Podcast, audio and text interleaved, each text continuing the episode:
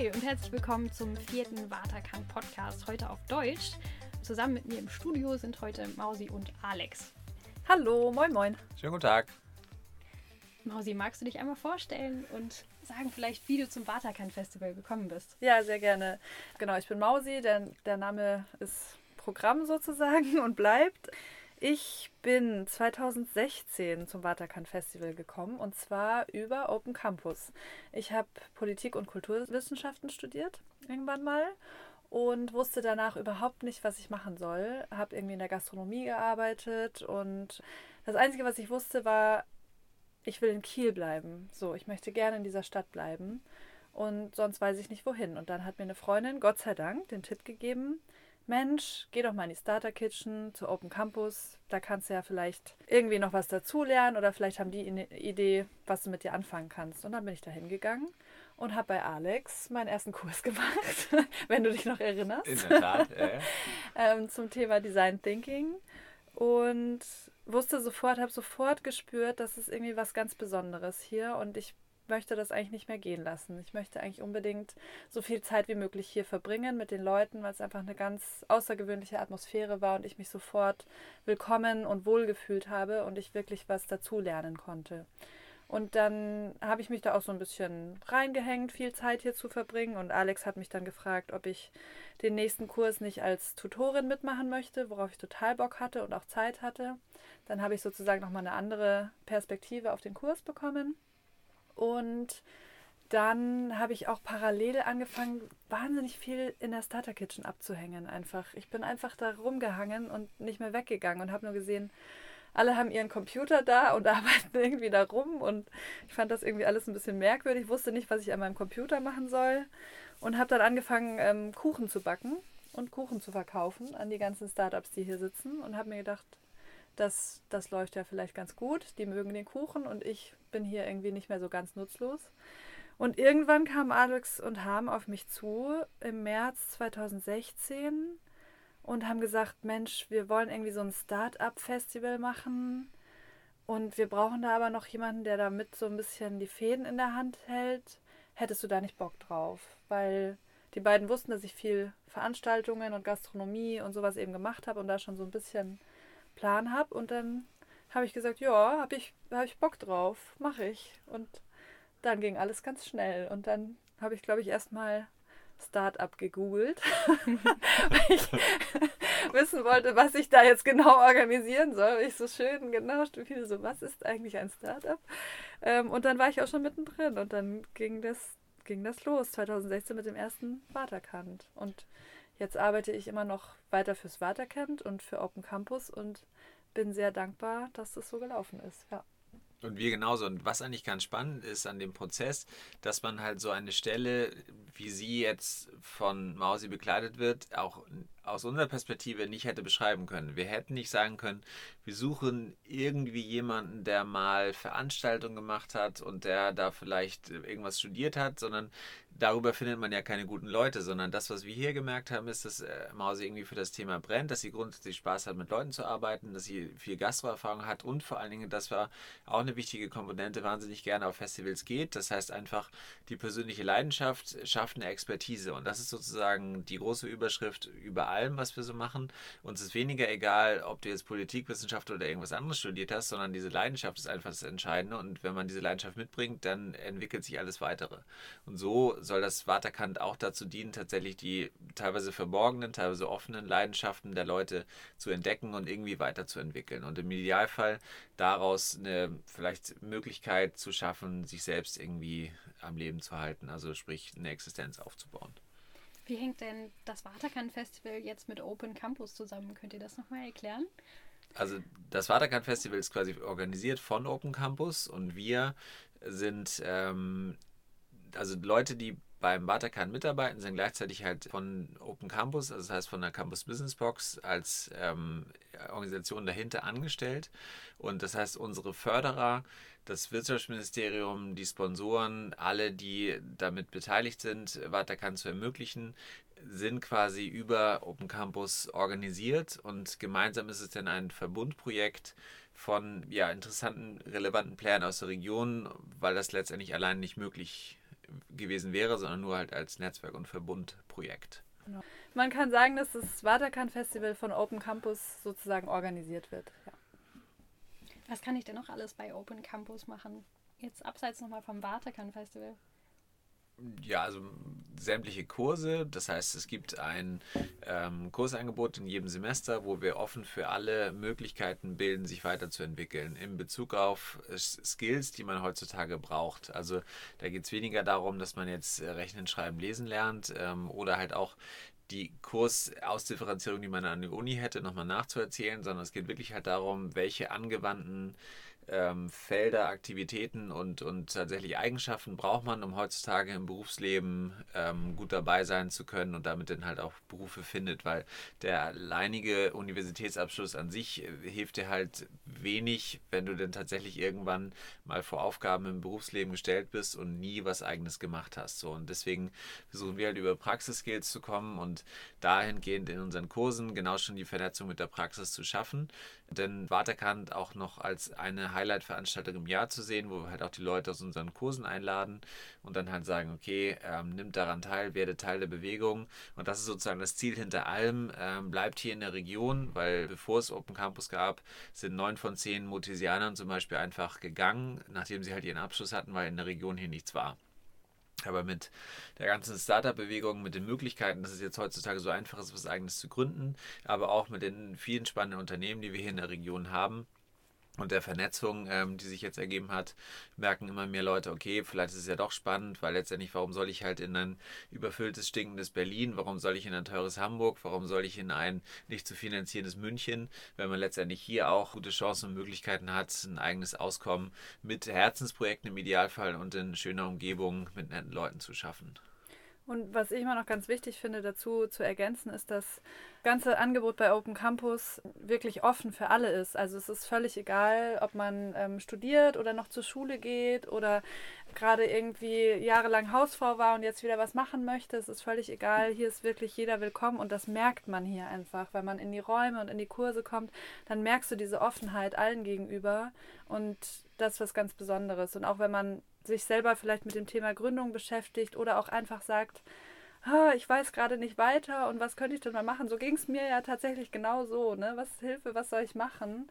Dann kann man erstmal herkommen und dann gucken, ob sich hier ein Weg oder eine Möglichkeit findet. Das ist das Schöne, ja. Und das ist auch so ein bisschen die Verbindung zu Waterkant. Wir wollen ja die Leute dazu animieren, möglichst viele Sachen auszuprobieren, weil erst in dem Moment, wo man das mal ausprobiert, wo man es lebt, wo man merkt, so fühlt es sich an, kann man letztendlich wirklich eine belastbare Entscheidung treffen, ob man damit halt ähm, im Laufe seines Lebens wirklich viel Zeit und vielleicht äh, Zeit verbringen und Geld verdienen möchte. Und dahingehend ist das Waterkan auch so aufgebaut, dass wir viele verschiedene innovative Bereiche haben, wo man einfach mal unverbindlich 45 Minuten, die so eine Session dauert, reinschnuppern kann und dann von Augmented und Virtual Reality über Zero Waste hin zu New Work oder einfach wie man Startup gründet gehen kann. Und man hat quasi, wenn man so will, innerhalb eines Tages durch durch vier verschiedene Sessions, vier verschiedene Berufsfelder vor sich und merkt, muss einfach selber merken, wo das innere Pendel ausschlägt und wo man mehr darüber erfahren will. Und dann hat man schon mal so eine Näherung, aha, das kann ich also mit meinem Leben anstellen. Also wirklich vieles ähm, vor allem auszubreiten, so eine Art Farbfächer, um dann halt zu gucken, okay, das ist meine Lieblingsfarbe und da will ich jetzt stärker reingehen. Und dann hat man ja auch noch die Möglichkeit, daraus vielleicht auch noch selber was zu gründen. Also das ist ja auch nicht ausgeschlossen. Genau, ja. Nochmal zurück zum Waterkan Festival. Ihr habt ja jetzt die letzten zwei äh, Festivals oder beziehungsweise seit der Gründung mitbekommen. Was waren denn da so die spannendsten Momente oder auch Veranstaltungen, Speaker, die ihr kennenlernen konntet? Ah, es ist so schwer, das, das immer zusammenzufassen oder sich da auf eins zu beschränken. Ne? Ich finde es ganz, ganz schwierig. Also bei mir war auf jeden Fall 2016, als es das erste Jahr war, kann ich mich noch an ein Highlight erinnern. Wir waren nämlich auf dem Festivalgelände, das war damals noch nicht das MFG5-Gelände, sondern in der Werft bei Kniriem am Nordostseekanal. Und da waren wir gerade am Aufbauen und ich glaube, es war ein Tag vorm Festival oder schon das, der Tag vom Festival selber. Auf jeden Fall kam Alex zu mir und meinte so, Mausi, Mausi, ähm, können wir hier noch einen Container gebrauchen? Und ich dachte so, hä, was, was für ein Container, was willst du von mir? Ich weiß nicht, ich war total mit meinen eigenen Aufgaben beschäftigt und dachte, meint er das jetzt ernst? Was will er denn? Und dann hat Alex mir erklärt, ja, ich habe hier gerade Jean-Pierre kennengelernt und Jean-Pierre baut Wechselbrücken aus für Geflüchtete und für andere Veranstaltungen baut er diese Container aus und die sind mobil und die sind fahrbar und der könnte den jetzt holen und dann stellen wir den da hin ans Wasser, irgendwie ans Wasser und dann haben wir da noch so einen Container und dann können wir da drin auch was machen und so weiter. Und ich war so, ja, keine Ahnung, aber ja, mach das. Ich, ich weiß es nicht, aber es hört sich so an, als könnte es gut werden. Das war auf jeden Fall ein Moment 2016, an den ich immer wieder sehr gerne zurückdenke. Das hat jetzt nichts mit Inhalten zu tun, aber das war so ein, so ein Ja, wir versuchen halt alles, egal wie verrückt oder spontan oder sonst was ist, denken wir halt immer in dem Moment so, ja, wir, wir packen das, wir machen das irgendwie, also realisieren wir das. Das ja, war für mich ein Highlight. Genau, ich glaube, also eines meiner Highlights war, den äh, Gründer von Wacken mal kennenzulernen. Äh, Thomas, der war im Jahr, Thomas Jensen, im Jahr, glaube ich, 2017 dabei. Das war im ersten Jahr am MFG5-Gelände. Was wahnsinnig cool war, dass du von außen nie wüsstest oder geschlossen hättest, dass es jetzt irgendwie der Chef von Wacken ist. Also da kam irgendwie eine Adidas Trainingsjacke, lange Haare, keine Ahnung, hat sich da unter das Volk gemischt. Also er sah schon irgendwie ein bisschen speziell aus, aber jetzt nicht in irgendeiner Weise der, der Gründer eines der größten Heavy Metal Festivals der Welt und hat dann einfach sich auf die Bühne gesetzt und zusammen mit Inge Schröder, die auch Mitgründerin von Open Campus ist, gesprochen und hatte einfach so Sachen gesagt, die also wahnsinnig leicht klangen, aber halt in einer Art und Weise, wie er das erzählt hat, einem deutlich gemacht hat, dass irgendwie Wacken wirklich halt eine große Familie ist, obwohl das wirklich jetzt mittlerweile ja über 100.000 Leute sind, aber immer noch die Organisationsstrukturen sehr familiär ist und sie sich halt immer gefragt haben, okay, wenn die irgendwas Neues gemacht haben, was könnte unsere Community spannend finden, äh, die dann gefragt haben, das dann gemacht haben. Also wie man es halt wirklich schafft, so familiäre Strukturen in solchen unfassbaren Größenordnungen aufrechtzuerhalten, trotzdem dabei aber noch total menschlich, nahbar und einfach nett zu sein. Und man dann halt so das Gefühl bekommt, ja, die Leute, die es wirklich halt drauf haben, die wissen auch, dass es völlig idiotisch ist, dann irgendwie arrogant zu werden, sondern die sind äh, ja fast normaler als andere und, und einfach total nett. Und das ist einfach äh, schön, solche Leute dann über so ein Festival kennenzulernen und zu merken, dass es auch Leute gibt, die trotz des Ruhms irgendwie normal bleiben können.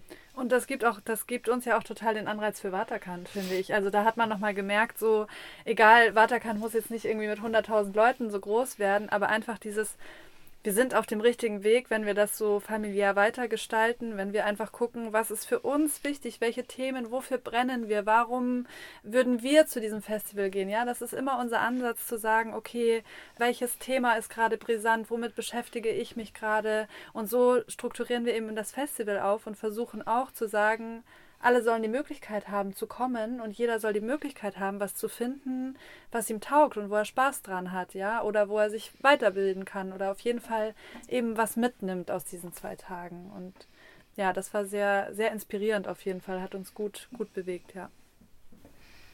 Gibt es denn dieses Jahr einen Schwerpunkt, vielleicht auch bei den Speakern, einen Themenschwerpunkt? Ja, so ein bisschen. Also das, was wir jetzt stärker versuchen noch zu beleuchten, haben wir im letzten Jahr schon mit angefangen, ist auch so ein bisschen die, die Grenzen der Technik auszuloten. Also auf der einen Seite wollen wir natürlich immer irgendwie die spannendsten Sachen so mit dabei haben, die es gerade gibt und das zumindest mal auszuprobieren. Gleichzeitig aber auch zu sagen, okay, Technik ist nicht die Lösung für alle gesellschaftlichen Probleme. Im Gegenteil, ähm, Technik kann auch wieder neue Probleme generieren.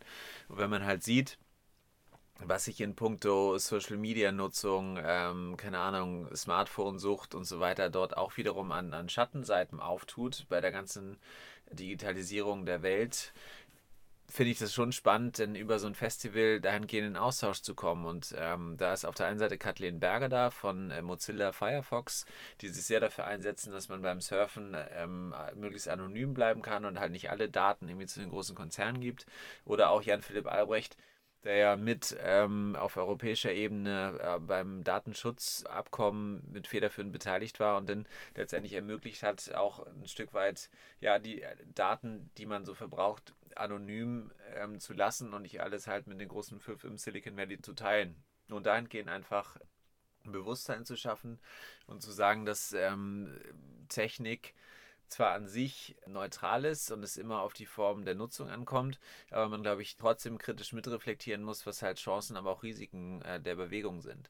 Und das aber auf einem Niveau, das so ein bisschen über das gefühlte Wissen hinausreichen soll, sondern einfach dahingehend, wir uns Experten holen, die uns denn erklären können, warum das eine Sinn macht und das andere nicht. Und ich glaube, wir sind auch sehr dabei, ich weiß gar nicht, wie viel ich davon verraten darf. Es wurde jemand gesichtet in zweifacher Version im Wasser und wir sind dabei, diese Tiere einzuladen auf unser Festival und geben uns größte Mühe mit Selfie und Delphi oder wie auch immer sie dieses Jahr heißen, auch ein paar Delfine an Bord zu haben. Mal gucken, ob das gelingt. Der ja. Spaß darf auch nicht fehlen, ne? Ja, ich glaube wirklich, das ist ein, ein entscheidender Faktor, weil die Frage ist ja, warum soll man nach Kiel kommen, wenn es irgendwie in, in Hamburg größere Unternehmen, in Berlin spannendere Startups gibt. Ich glaube, hier ist nicht umsonst so, dass jahrelang, wenn es halt darum geht, so Wohlfühlindizes und, und Glücksatlasse über Deutschland zu machen, schneidet der Norden ganz gut ab und das hängt hier viel mit den Leuten, aber auch mit der Natur zusammen und warum deswegen nicht die Leute, die sich eh schon treffen, denn an so einen schönen Ort wie am FG5-Gelände direkt am Wasser zu bringen. Und mein Gott, vielleicht sieht man da wirklich Selfie und Delphi, die wir dann halt für diesen Tag dort vielleicht irgendwie mit, keine Ahnung, Kabel ja anlocken, man weiß nicht so genau, aber. Wenn ja. dann noch Meeresleuchten ist, ja. dann ist richtig kitschig. Ja, genau. ja, okay, kümmerst du dich darum, dann machen wir das ich mit den Delfinen. Ja, ist klar. Ich nochmal mit dem Geomar. So. ah, geil, ja, geil. Ja, und ich glaube, genau, also es gibt auch Donnerstagabend wieder ein paar sehr schöne, spannende musikalische Highlights. Unser ähm, Trommler vom letzten Jahr, Jörn JBXDR, wird sich so ein bisschen auch um die Musik kümmern und da ein paar seiner, seiner Leute mit ranholen. Das ist auf jeden Fall ein Highlight der Donnerstagabend, glaube ich. Und ja, abwechslungsreich wie immer. Also es ist auch schön, dass es so ein bisschen kritisch hinterfragt wird, sodass nicht nur Techniken ähm, aufgezeigt werden oder jetzt die neuesten Virtual Reality Entwicklungen äh, dargestellt werden, sondern es wird auch hinterfragt, inwiefern das datenschutzrechtlich noch möglich ist und sich vor allen Dingen auch in die richtige Richtung entwickelt. Und so gibt es so ein bisschen rundum Informationen zu den neuesten Innovationen. Auf jeden Fall. Und ich glaube, je länger man sich mit dem Thema beschäftigt, ähm, das ist ja immer so, es gibt ja halt diesen, diesen Gartner-Hype-Circle. Das heißt, man hat halt irgendwie so eine neue Technologie, sind alle wahnsinnig begeistert und denken, okay, das wird jetzt die Welt aus den Angeln heben, dann geht es halt so steil bergauf, jeder will damit was machen. Dann geht es irgendwann halt so einen Punkt, wo man so erste Ernüchterung macht sich breit, oh, Blockchain kann doch nicht jetzt irgendwie unsere Mastercard verdrängen oder kann nicht dafür sorgen, dass wir bei der Post eine Briefmarke holen. Also fällt es dann wieder runter. Und dann ist die Frage, ob es nochmal hochkommt oder nicht. Aber ähm, es gibt ja immer zwei Seiten und da ist, glaube ich, wirklich äh, gut und, und wichtig, auch bei der täglichen Nutzung von digitalen Tools, wie zum Beispiel Social Media, ähm, so die eigene Gesundheit halt nicht zu vernachlässigen, weil es sind einfach Dinge, die bei allen Chancen so programmiert sind und sich der eigene, also die, die, die klügsten Leute teilweise in Amerika sich halt darum kümmern, dann in so speziellen Laboren, ähm, ja, mit Addictive Technologies, also quasi welche ähm, Mechanismen im Stammhirn kannst du nutzen, um halt eine möglichst große Bindung der Leute auf den Plattformen zu ermöglichen. Und das ist ja schon eine Sache, da hilft es, darüber aufzuklären. Wenn man dann halt trotzdem noch das den ganzen Tag nutzen will, ist es ja okay, dann ist es halt eine, eine Entscheidung. Aber dass man zumindest halt vorher mal diese Mechanismen erklärt, wie man halt dazu gebracht wird, quasi tagtäglich, wenn man irgendwie irgendwelche Tweets oder wenn man irgendwelche ähm, Newsfeeds durchgeht, dort wirklich ja wie so an so einer Slotmaschine, also an so einem Glücksspielautomaten hängt und halt auf Aktualisieren drückt, um dann nochmal den nächsten Dopaminkick zu bekommen. Dass man einfach darüber mal aufklärt und ins Gespräch kommt und sagt, das so ist einfach, wie es funktioniert und dann da besser drüber spricht, als sich einfach immer nur darüber aufzuregen oder das nur blind zu nutzen und einfach ja darüber einen offenen Diskurs zu ermöglichen.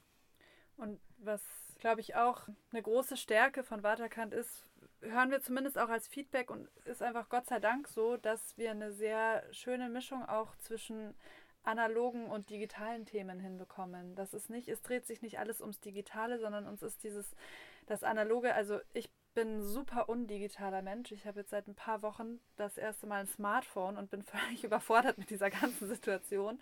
Ähm, mir ist das super wichtig, dieses von Auge zu Auge und wirklich die Leute anzuschauen und das zu machen.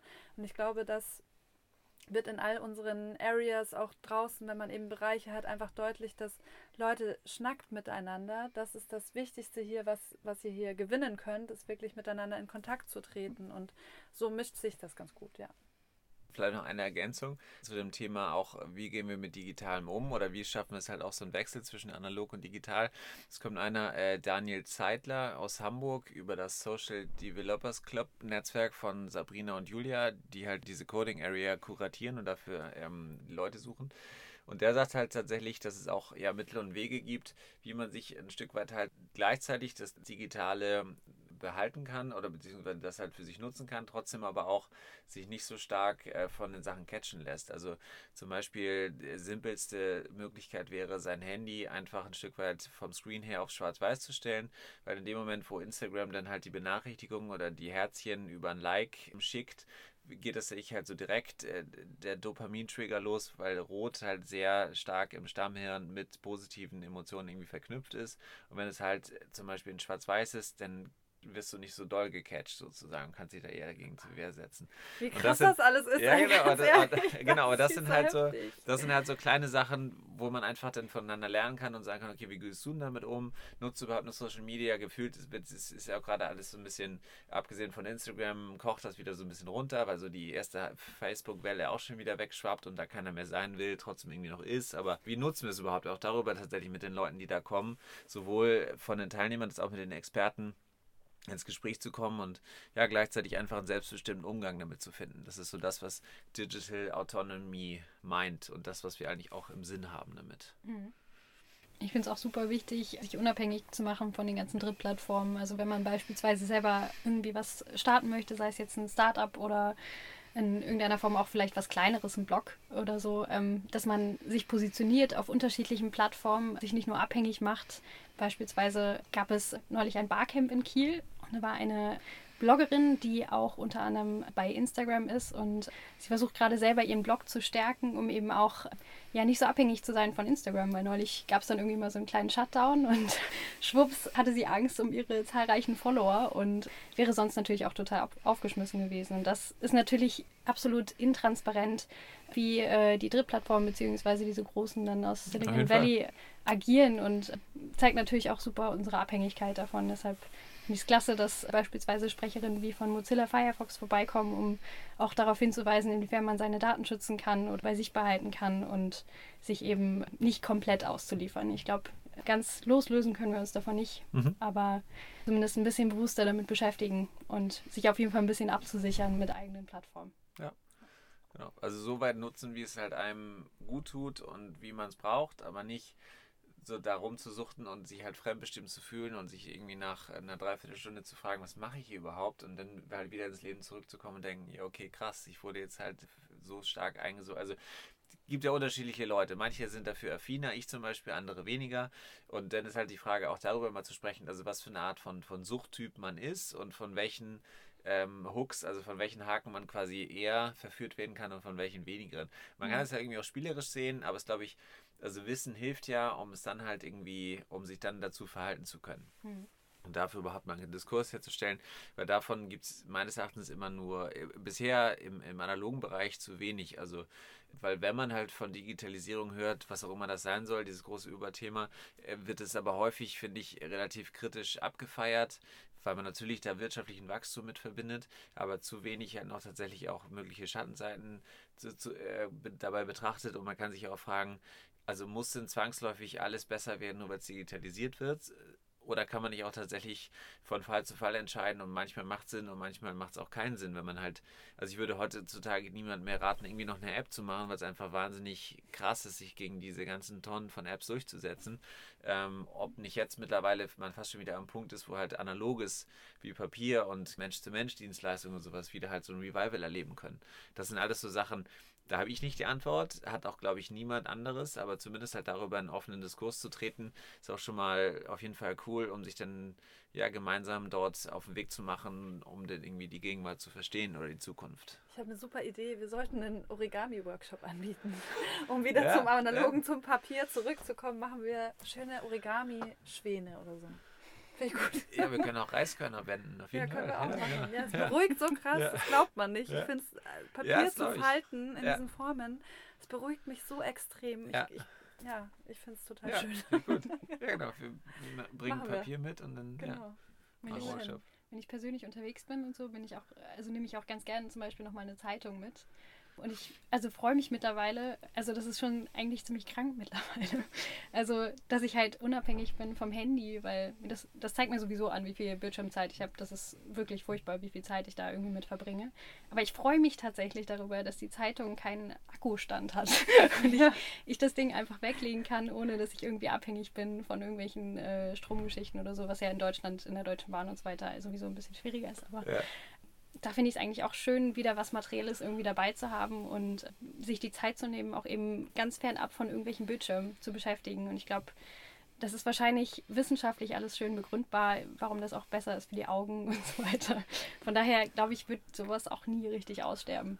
Ja, ja. hoffentlich. Also ich glaube da auch ganz fest dran. Das ist sehr spannend. Ich habe also äh, ein anderer, der wiederkommt, ist Thomas Björn Lüthi, der beschäftigt sich zum Beispiel mit E-Sport in Dänemark. Und der macht gerade halt so eine Verbindung, der ist schon zum, wird zum zweiten Mal kommen, der macht eine Verbindung zwischen analogen Sportvereinen und äh, sozusagen auch analog organisierten, aber digital stattfindenden Sportvereinen, wo es um E-Sport geht. Das heißt, einmal kann ein Fußballverein, wie es hier auch Holstein Kiel macht, äh, eine normale, was heißt normale, aber eine, eine traditionelle analoge Fußballmannschaft haben und gleichzeitig halt so eine E-Sport-Sparte, wo andere Sportler dort auch mit den Digitalfiguren spielen. Und er erzählte zum Beispiel von einer Studie, weil die ja häufig damit konfrontiert sind, ja, E-Sports macht die Leute dick und faul und, und so weiter und macht sie kaputt dass das Entscheidende zum Beispiel auch bei der Kapazität der Augen nicht die Bildschirmzeit per se ist oder das, was, keine Ahnung, das irgendwie zu Kurzsichtigkeit führte, sondern dass tatsächlich vieles, dass ähm, das Entscheidende ist, äh, eine gewisse Zahl von Looks pro Tag von außen zu bekommen, weil das Auge und die Iris, das ist ja auch ein Muskel, mit den Lux-Zahlen, die höher sind, wenn man halt draußen ist, anders umgeht. Das heißt, das Auge muss kontrahieren, um gerade halt wie so eine Katze, ähm, dass es, die Iris da groß und klein wird. Und wenn du einfach immer nur von einer, von einer gleichbleibenden Lichtquelle oder die sich halt mit weniger Lux abspielt oder das Spektrum geringer ist, dann hast du halt weniger häufig diese Iris-Kontraktion und dahingehend erschlafft diese Muskel und du kannst dann halt schlechter sehen. Und das ist irgendwie ganz spannend, dass du einfach darüber dann durch äh, Zeit draußen das wieder ausgleichen kannst und er halt auch dafür sorgt, dass dann entsprechende E-Sportler auch darauf achten, dann trotzdem noch irgendwie Zeit draußen zu verbringen, so aus vielerlei Gesichtspunkten. Also das heißt, ich habe es nicht ganz gecheckt, aber wenn ich viel zocke oder halt irgendwie viel vor dem Bildschirm verbringe, auch bei der Arbeit oder was auch immer, sollte ich darauf achten, dass ich auch viel Zeit draußen verbringe, im natürlichen Licht, damit das äh, ausgeglichen ist und ich nicht nur das Bildschirmlicht bekomme, als genau. einzige Lichtquelle quasi. Genau, also weil halt äh, draußen ist eine höhere Frequenz und das heißt, dein Auge wird stärker animiert zu kontrahieren und dahingehend bleibt es quasi halt länger frisch, wenn du so willst. Und je mehr Zeit du halt am Bildschirm oder halt auch überhaupt in geschlossenen Räumen verbringst, also eigentlich sind geschlossene Räume das Problem, desto stärker erschlafft dein Muskel, weil er halt nicht genug gefördert ist, weil einfach die Luxintensität geringer ist. Ja. So, und insofern ist quasi halt das vermeintliche E-Sport-Problem einfach nur ein Drinsein-Problem. Ja. Einfach ist gut, aber zumindest, ja, und das ist auch so eine gute, so gute Sache, wo man halt sich mit Leuten unterhält, die sich damit beschäftigen und dann halt schon mal wieder zu neuen Erkenntnissen kommt und dann halt überlegt, wie man sich dazu verhält. Ja, ich bin ja. pro draußen sein, auf jeden Fall. Ja. Kommt zum Badlerkant, da könnt ihr ganz viel draußen sein. ist ja nicht nur so, dass der Sehnerv dann irgendwie mit beeinträchtigt ist, sondern ich habe gerade erst einen Artikel gelesen, wo es darum ging, dass eigentlich Menschen natürlich einen Bewegungsdrang haben, der ihnen eigentlich schon in der Schule abtrainiert wird. Und natürlich immer noch diese Bürostrukturen eigentlich eher bedingen, dass man natürlich eher acht Stunden sitzt, anstatt irgendwie so einen Stehschreibtisch oder so zu haben. Und dass man eigentlich alle halbe Stunde lang sich mindestens drei Minuten bewegen soll und oder sich am besten irgendwie unterm Schreibtisch noch zu bewegen, damit man eben auch das Herzinfarktrisiko senken kann, um einfach sich ein bisschen mehr zu bewegen. Also ich glaube, das ist einfach generell so ein Ding, was wahrscheinlich auch bei E-Sport dann Thema sein wird.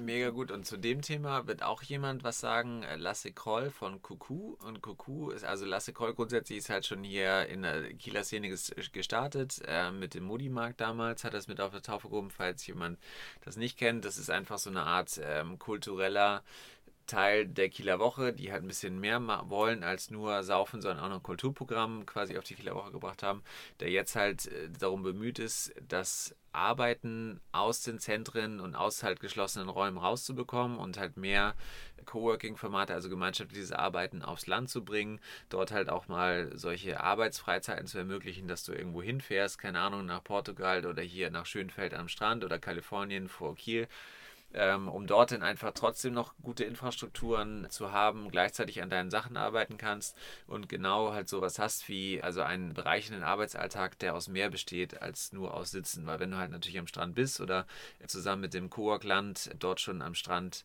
campierst, dann kannst du vielleicht deine zwei Stunden, die du im Container sitzt, effektiver arbeiten, wenn du weißt, okay, danach gehst du aber raus und kannst nochmal am Strand lang spazieren, als wenn du quasi auch keine Ablenkung oder keine Perspektive für den Tag hast, außer den ganzen Tag im Büro zu sitzen. Und da kann er darüber erzählen und auch darüber, wie es eigentlich ist, einer sinnvollen Tätigkeit nachzugehen, die vielleicht auch über das schnöde Geldverdienen hinausgeht, sondern einfach nur sagt, wir brauchen vielleicht nicht super viel, wir brauchen kein Auto, wir brauchen nur so viel, dass es uns irgendwie gut geht und wir vielleicht durch eine selbstbestimmte Tätigkeit auch das Minus an Gehalt am Ende des Tages dann dadurch ausgleichen können. Ja. Voll gut. Mal gucken. Ich würde gerne am Strand arbeiten. Ja, ja auf jeden Fall. Ja, wir werden auch auf dem Waterkant eine Coworking Area haben, wo man dann auch dazwischen nochmal kurz arbeiten kann, aber eigentlich hauptsächlich das Festival genießt und nochmal dazwischen kurz einen Post raushaut. Ja. Genau, das Cowork-Land wird auch wieder mit dabei sein und die werden dann halt einen dieser Coworking-Container mitbringen, der tatsächlich von Jean Pierre ist. Da schließt sich so ein bisschen der Kreis. die Heinrich-Böll-Stiftung mit diesem Cowork-Land jetzt so eine ja, fast deutschlandweite Bewegung geschaffen hat, wo man dann dort auch in kleineren Zentren so einen Coworking-Container stehen hat und Lasse wird dann halt über Coworking so ein bisschen das theoretische und praktische Framework liefern und sagen, wie man sich überhaupt organisiert und mit welchen Tools man das machen kann, von überall zu arbeiten, wenn man denn will. Also eine sehr gute Übersicht nochmal für Coworker, auf mhm. jeden Fall. Ja. Und halt auch Leute für Einsteiger, die halt sagen, so ein bisschen habe ich das Gefühl, unzufrieden zu sein von der Bürostruktur, von meinem, von meinem Alltag. Ich weiß aber nicht genau, wie ich es ändern kann. Und dann sollen die zumindest da mal hinkommen und sich das neue, vermeintliche neue Arbeiten anschauen und gucken, ob es was für sie ist. Wenn ja, gut. Wenn nein, ist auch nicht schlimm. Aber sie haben zumindest, glaube ich, dann neue Perspektiven und wissen dann auch vielleicht stärker, was sie nicht wollen und fühlen sich danach vielleicht ein bisschen wohler, weil sie merken, okay, andere Alternativen tun es noch weniger. Also gut, dann bin ich halt soweit zufrieden mit dem, was ich habe. Ist ja auch okay. Wie arbeitet ihr denn am liebsten? Ha. Ja. Das ist eine gute Arbeitet Frage. ihr lieber in einem, in einem Coworking Space und seid komplett frei, auch von den Arbeitszeiten? Oder seid ihr lieber eigentlich in einem festen Büro mit festen Zeiten und habt immer einen Ort oder mögt vielleicht doch lieber das Homeoffice? Ich brauche beides. Also, nee, ich brauche auf jeden Fall das Homeoffice nicht. Das habe ich auf jeden Fall festgestellt dass ich zu Hause nicht arbeiten möchte, weil einfach zu Hause ist zu Hause und das ist mein Platz, wo ich mich ausruhe, wo ich im Jogginganzug rumlaufe, wo ich irgendwie dicke Socken anhabe und Tee trinke. Da möchte ich keine Arbeit haben. Das kann mal sein, dass ich mal eine E-Mail von zu Hause schicke, aber ansonsten arbeite ich nicht von zu Hause und dann Coworking Space oder Büro, beides hat so seine Vor- und Nachteile, sage ich. Es gibt auf jeden Fall Phasen, wo ich mehr Ruhe brauche und fokussierter arbeiten möchte, wie zum Beispiel jetzt auch vor Waterkant, wo ich mit meinen Teamkollegen von Waterkant im Büro sitze und wir das da relativ ruhig und organisiert haben. Und es gibt Phasen, wo ich einfach auch die Energie habe, im Coworking Space zu arbeiten und das auch, ich sag mal, ja, aushalten kann, dass es halt ein bisschen turbulent ist. Und dass es immer wieder gehen die Türen auf und hier will jemand mit einem Kaffee trinken und hier hat nochmal jemand eine Frage. Also es ist schon sehr viel, sehr viel, worauf man sich einlassen muss. Und das kann ich nur, wenn es mir auch wirklich gut genug geht, dass ich die Kapazitäten und die Ressourcen gerade habe. Aber dann genieße ich es auch sehr. Und wie ist es bei dir, Alex? Ja, ich glaube, es geht schon in eine ähnliche Richtung. Also ich, ich brauchte ein bisschen, um das herauszufinden, aber ich glaube, ohne diese Freiheit oder ohne diese freiheitlichen Gestaltungsmöglichkeiten, wann man wie wo arbeitet, also mit, keine Ahnung, äh, Laptop auf dem Schoß irgendwo auf der Grünfläche oder in einem der Büros im Wissenschaftszentrum oder hier irgendwie in der Starter Kitchen oder halt auch meinetwegen auch ganz woanders in größeren Städten und so weiter, hätte ich halt nicht herausgefunden, dass ich auch tatsächlich so eine Art ähm, gute Mischung aus beiden brauche das hängt so ein bisschen davon ab, wie du auch schon sagtest, ob man gerade halt Kapazität hat und äh, Raum dafür, inspiriert zu werden, was ja zwangsläufig halt im Coworking Space immer passiert, weil du mit wahnsinnig vielen Leuten schnell zusammenkommen kannst und, und dich halt inspirieren lassen kannst. Oder du halt manche Sachen einfach nur erledigen musst, weil sie halt gerade gemacht werden und du dahingehend weniger Inspiration gebrauchen kannst. Und das ist, glaube ich, dann so phasenabhängig. Ähm, grundsätzlich merke ich aber auch, wenn ich hier teilweise schon manchmal auch ja damit zu kämpfen habe, dass natürlich immer so ein gewisser, so ein gewisser Grundlautstärkepegel äh, herrscht, dass ich aber schon relativ schnell, wenn ich halt die Ruhe habe, das auch vermisse, dass es irgendwie ein bisschen trubelig ist und dass man selbst, wenn es einmal zwischendurch schlechter geht und man frustriert ist, dann äh, spricht man mit einem drüber und dann geht es auch schon wieder ein bisschen besser.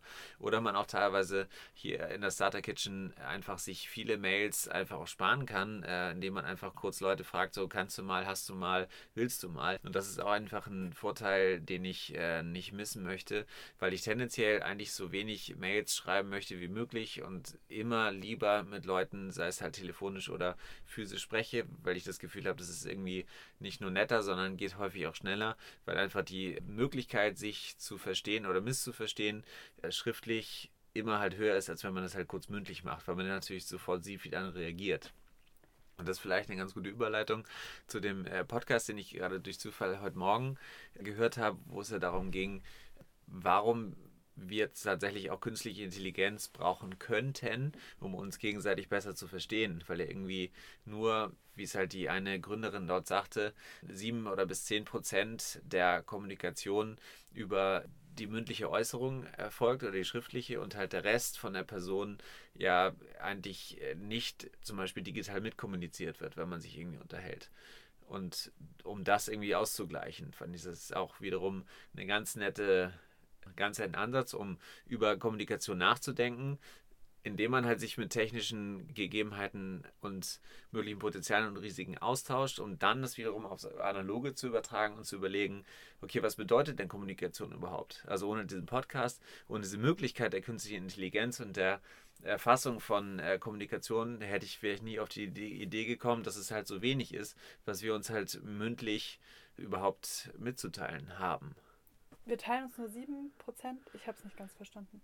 Kommen, glaube ich, nur von der Kommunikation 7% über das Mündliche an, während halt 93% über den Rest, sei es über Mimik, Gestik, Körper und so weiter mitgeteilt werden. Das heißt also sozusagen, die reine Sachinformation in der Sprache ist nur 7% des Verstehens. Okay. Meine ich, wenn ich das richtig verstanden habe. Ich habe es auch so verstanden. Also, okay. wenn man irgendwie eine Nachricht bekommt, dass das nur 7% der Information ist, die eigentlich mitgeliefert wird. Ja. Also beispielsweise, wenn man irgendwie eine Terminvereinbarung hat und da geht es dann hauptsächlich um die Emotionen, die man dabei hat, wenn man mhm. diese Nachricht schreibt.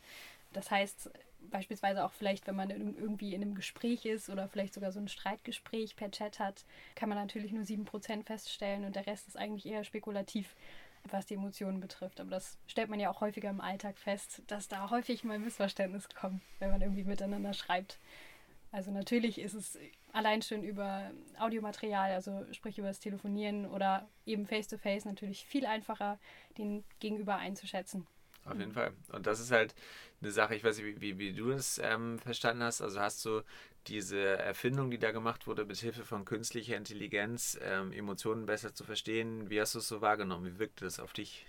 Im Laufe ihrer Karriere hat sie immer wieder darauf geschaut, ähm, wie andere Menschen emotional reagieren, also auch über Mikromimik, was ich noch so kannte aus der Serie Lie to Me oder beispielsweise aus dem Film Ex Machina, wo eben Emotionen eingeschleust werden in eine künstliche Intelligenz, ähm, die dann wiederum verwertet werden können, eben um die künstliche Intelligenz zu entwickeln, aber auch um die ganzen Informationen für Forschungszwecke zu nutzen. Beispielsweise, wenn ein Kind schreit, schreit es dann, weil es Hunger hat oder schreit es, weil es gerade ernsthafte krankheitliche Probleme hat. Dadurch könnte man natürlich ähm, besonders medizinisch äh, das Ganze einsetzen oder auch natürlich zu Hause nutzen, um besser filtern zu können, wie die Emotionen tatsächlich gemeint sind.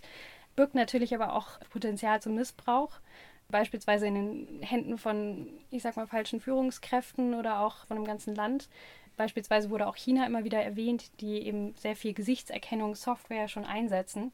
Kann das natürlich zu absoluter Überwachung führen, aber auch natürlich noch viel genauer Informationen liefern, inwiefern man zum Beispiel überzeugt ist von einem gewissen System oder von bestimmten Glaubenssätzen. Und ähm, wie das endet, das wissen wir alle. Da gab es auch unterschiedliche Beispiele, wie das Buch 1984. Da gibt es auch einige nette Filme zu, wie zum Beispiel auch äh, The Circle, basierend auf dem Buch, auf dem gleichnamigen. Also da gibt es auf jeden Fall viel Potenzial, um besser Emotionen zu erkennen, aber auch gleichzeitig eben auch eine große Gefahr mit der wir eben sehr verantwortungsvoll umgehen müssen. Ja, das ist, glaube ich, ein guter Punkt. Und auch da wiederum, glaube ich, hilft nur die Auseinandersetzung mit dem Thema, weil natürlich kann man sagen, so, ich sehe nichts, ich höre nichts, ich interessiere mich alles nicht, was da passiert, aber das passiert ja trotzdem. Und dann ist halt nur die Frage, wenn wir halt Teil der Debatte bleiben wollen und, und versuchen wollen zu verstehen, was da so um uns herum passiert, hilft es eigentlich nur sich damit auseinanderzusetzen, wenn man es dann ablehnt oder wenn man dann sagt, okay, immer noch super, aber ich glaube, es braucht auf jeden Fall eine gewisse Auseinandersetzung mit dem Thema, um da eine eigene Meinung fundiert einfach zu unterfüttern und sich überhaupt darüber auch weiter austauschen zu können, weil letztendlich wir sind der Menschen, weil wir uns irgendwie miteinander austauschen können und, und voneinander lernen wollen. Und dann lass uns auch versuchen, das, was da passiert, halt immer als ein möglicher weiterer Anlass zu nehmen, um miteinander in Beziehung zu treten. Ja, das ist ein sehr guter Punkt, den du da ansprichst, weil ich bin immer eher so, also auch als ich euch gerade zugehört habe, ich habe diesen Podcast über die künstliche Intelligenz nicht gehört und ich war schon wieder so, ah, wie schrecklich, das ist alles so gruselig und unheimlich und ich will davon nichts hören und ich bin halt immer eher so in der Rolle, alles abzulehnen. Ähm, und habe aber hier Gott sei Dank sowohl mit Alex als Kollegen als auch mit diesem Arbeitsumfeld komme ich immer wieder dazu, mich trotzdem damit auseinanderzusetzen und nicht die Augen zu verschließen und zu sagen, so ja, will ich alles nicht hören, ist alles ganz schrecklich, hört bloß auf damit, sondern ich beschäftige mich damit, ich unterhalte mich mit Alex darüber, ich lese nochmal den Artikel, den er mir schickt oder wie auch immer, habe ich halt eine Auseinandersetzung damit und kann dann wirklich ähm, meine Meinung dazu fällen, aber ich laufe nicht mehr irgendwie davon weg, ohne, ohne damit in Berührung zu kommen. Was gibt es denn noch mitzuteilen für diese Woche? Genau, das, was äh, diese Woche noch brennend ist, ist das Ende von unserer Early Bird Ticket Phase. Das heißt, wenn man jetzt noch ein vergünstigtes Ticket schießen möchte, kann man das noch bis zum 19. April um 12 Uhr nachts tun. Danach werden die Tickets teurer, also kosten jeweils das Doppelte, sind dann auch immer noch erschwinglich, aber trotzdem, wer sparen möchte, sollte das dann bis Freitag tun und sich dann sein Ticket zulegen, um die Leute zu hören oder zu sehen, über die wir gesprochen haben. Also künstliche Intelligenz wird ein Thema sein, ähm, New Work, ähm, wie wollen wir in Zukunft arbeiten, digitale Autonomie, wie schaffen wir es halt, uns gleichzeitig unabhängig zu machen, aber trotzdem die Vorteile nicht zu missen. Ja, und einfach ähm, uns zu treffen und miteinander grundsätzlich mit diesen tausend Leuten in Beziehung zu treten im Idealfall. Ja, wir freuen uns. Danke fürs Zuhören. Tschüssi. Würde ich noch sagen. Danke, ciao. Ahoi. Tschüss. Selfie und Delphi auch.